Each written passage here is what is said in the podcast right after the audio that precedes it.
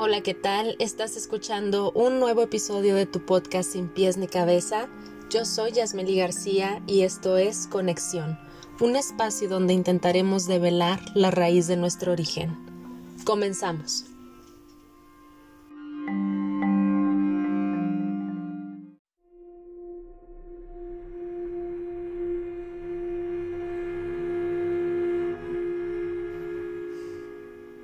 Hablar del origen de la vida no es lo mismo que hablar del origen del ser humano o sus civilizaciones. Desde un fundamento científico, para llegar al origen, se necesita retroceder tanto como sea posible en el tiempo, para lograr reconstruir el camino que llevó a la aparición de la misma desde su estado más primitivo. Primero, haciendo uso de la biología y la paleontología, hasta llegar hoy en día al estudio también de la materia fósil que proviene de meteoritos que han llegado hasta nosotros desde lugares remotos del universo y que contienen quizás el ingrediente químico secreto para poder completar al fin la fórmula de la biogénesis del ser humano.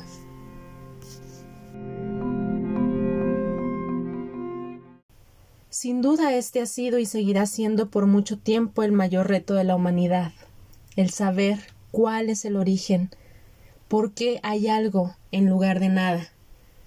Y resulta curioso, pero por supuesto esencial, que tengamos que prestar atención especial a aquello que existe fuera de nosotros, mucho más allá del globo terráqueo e incluso de nuestra misma Vía Láctea, para poder completar el rompecabezas. En el capítulo piloto les estuve leyendo un extracto de la introducción escrita en este libro por Juan Antonio Aguilera, profesor de bioquímica y biología molecular en España. Ahí él nos dice que de tanto retroceder llegaríamos a emparentar hasta con las plantas y finalmente nos veríamos incluidos en el mismo árbol genealógico que todos los seres vivos, formando así una gran familia.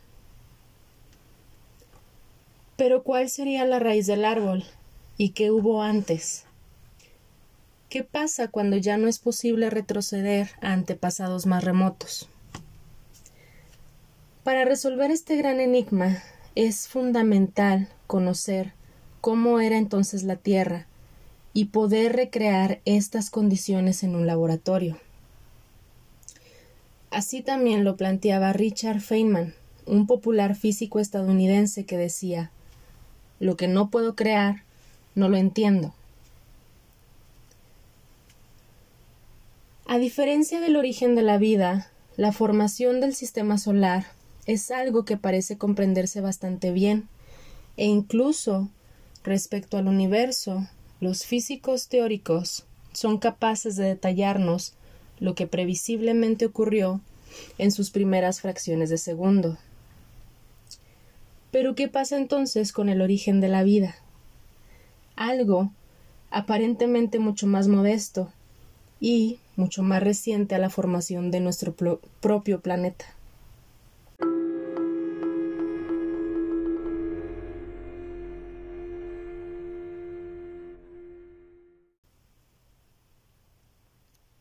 La idea generalizada de que el universo comenzó hace unos 13.800 millones de años, se extrae de la teoría de la relatividad de Einstein, que describe la inmensa mayoría de fenómenos observados durante este fenómeno, y que se usa para estudiar la estructura y evolución del cosmos. Y de hecho, existe un conflicto donde dicha teoría de la relatividad se invalida en los instantes más cercanos al Big Bang ya que el Big Bang no incorpora los efectos cuánticos, y se piensa que estos desempeñaron un papel esencial en aquellos momentos del origen. Al integrar estos efectos cuánticos, la teoría de Einstein se genera lo que se conoce como una teoría cuántica de la gravedad.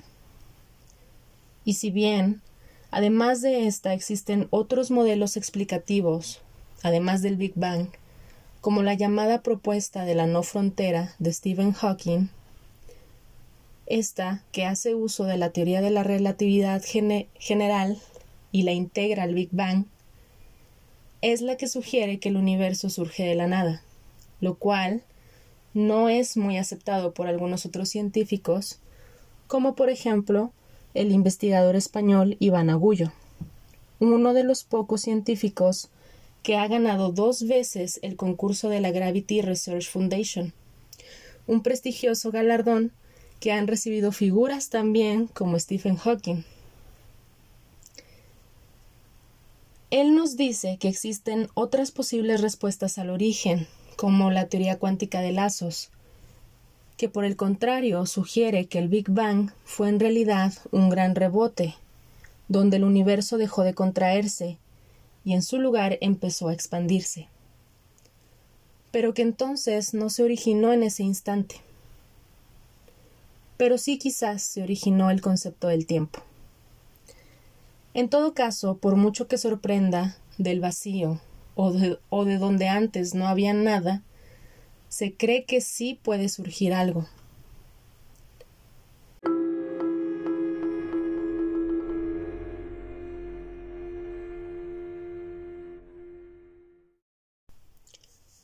Esto nos parece imposible, ya que tenemos una imagen o un concepto del vacío estrechamente asociado al concepto de la nada.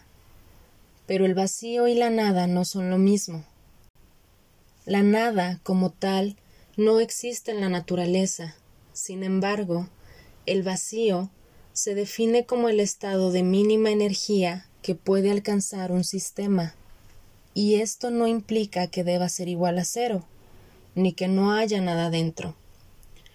La física cuántica nos enseña que el vacío tiene estructura interna y que como consecuencia se puede interaccionar con él. Por ejemplo, al inyectar energía en el vacío, se pueden crear pares de partículas espontáneamente. De hecho, es lo que ocurrió en el universo temprano como consecuencia de la expansión cósmica, y es el origen de estructuras que observamos en el universo, incluyéndonos a nosotros mismos. Esto nos lleva a la teoría de la inflación cósmica que se produjo supuestamente tras el Big Bang, una expansión colosal y ultra rápida del universo y que quizás se puede llegar a demostrar con experimentos, explica el científico Iván Augullo. Aunque claro, esto no es sencillo, pues fue un fenómeno que ocurrió en el pasado remoto.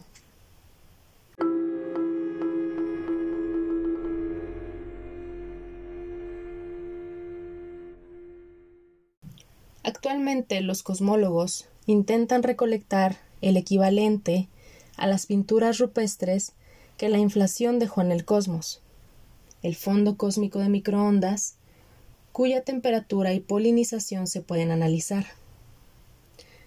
Estos análisis ayudarán en la tarea y por ello, y además, ya que esta teoría de la inflación es lo suficientemente maleable como para adaptarse a lo que podamos observar, muchos científicos piensan que no es una teoría refutable. La recopilación de suficientes datos acabará por convencernos sobre la idoneidad o no de la inflación para describir el origen de las estructuras cósmicas. De lo que sí no hay duda es que el universo se expande. La teoría de Einstein nos dice que el propio espacio está creciendo y arrastrando con él a las galaxias, alejándolas unas de otras. Estas no se separan porque se estén desplazando a través del universo, sino que se mueven a la par que el universo crece en consecuencia. Por lo tanto, la expansión cósmica solo tiene sentido verla desde dentro. El universo, por definición, es todo lo que existe de modo que sea finito o infinito. No puede estar metido dentro de la nada, aunque a nuestra mente le sea muy difícil comprender esto.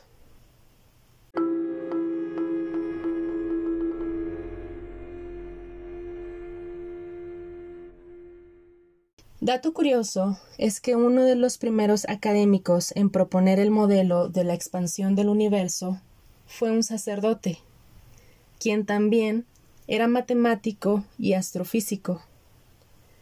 Este personaje fue Georges Lemaitre. Lemaitre es un claro ejemplo de que se puede creer en Dios y seguir el método científico. Lemaitre sabía que la ciencia y la religión son aspectos tan diferentes del pensamiento humano que no deberían entrar en competición uno con el otro. Él decía que es un error que los individuos tiendan a mezclar argumentos científicos y religiosos, tratando de justificar los unos a partir de los otros. La ciencia y la religión son en realidad aspectos complementarios que habrían de explorarse por separado. Pero fuera de esto, y a manera de conclusión, actualmente lo que sí entendemos con precisión gracias a la ciencia es la historia del universo durante los últimos 13.800 millones de años. Entendemos bien cómo se formaron los núcleos atómicos y más tarde cómo se formaron los átomos, y cómo estos átomos han evolucionado para formar estrellas y galaxias.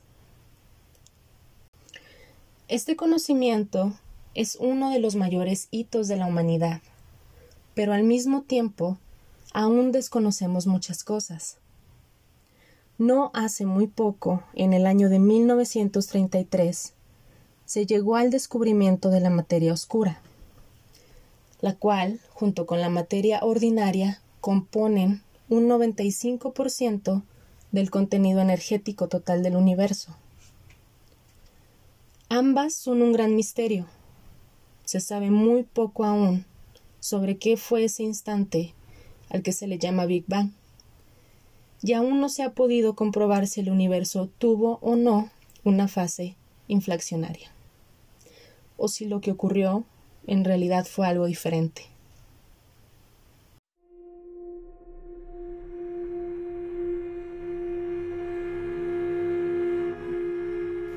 Esos son los grandes desafíos de la cosmología actual.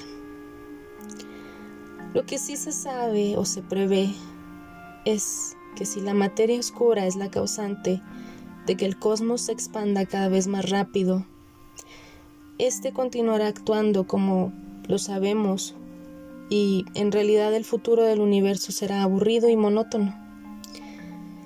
Esta expansión del universo continuará por siempre, incluso cada vez más rápido causando que las estrellas terminen agotando su combustible, explotando o dejando fríos remanentes, muchos de los cuales acabarán cayendo dentro de agujeros negros, los cuales a su vez terminarán evaporándose, transformando la materia que han engullido en radiación.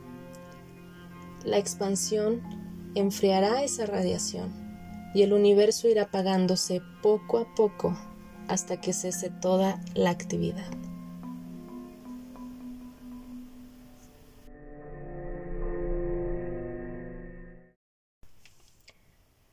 Y eso fue todo por este episodio. Espero les haya gustado. Es un poco del origen de parte del método científico. Y pues acompáñenme en los siguientes episodios para seguir explorando en este tema Quizás ahora nos toque indagar un poco más en la parte espiritual. Así que, bueno, los espero. Yo soy Yasmeli García y esto fue Conexión. No me quiero ir sin antes recordarles que nos pueden seguir en redes sociales como Facebook. Estamos en Anchor y estamos en Spotify. Nos pueden buscar como Podcast sin pies ni cabeza. Muchas gracias. Hasta luego.